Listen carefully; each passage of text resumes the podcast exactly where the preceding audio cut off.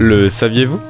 En 1862, conséquence logique de la guerre de sécession qui prend alors place aux États-Unis, le prix du coton s'envole brutalement.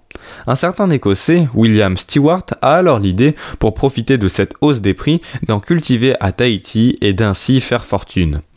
Aidé par son beau-frère, il se rend acquéreur de toutes les terres d'Atimaono à Papara, soit une surface d'environ 4000 hectares dont 1500 cultivables.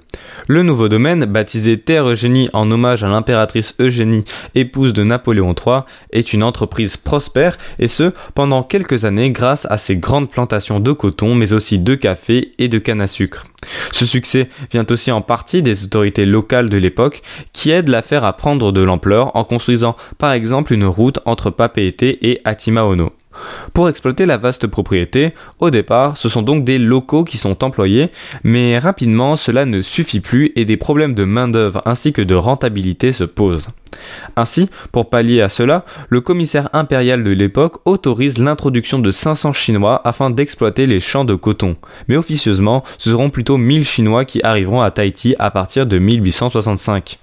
Une clause est néanmoins prescrite. La durée des contrats ne doit pas excéder 7 ans et, à la fin de ceux-ci, les Chinois doivent tous être rapatriés dans leur pays d'origine. Seulement, en 1872, l'entreprise fait faillite à cause de l'effondrement des cours du coton et la clause de rapatriement n'est donc jamais appliquée puisque l'entreprise en elle-même n'existe plus. Et c'est donc à la suite de cette faillite que la communauté chinoise de Tahiti s'y installa, il y a de cela donc environ 150 ans, et s'y est agrandie jusqu'à aujourd'hui faire partie intégrante de la société polynésienne.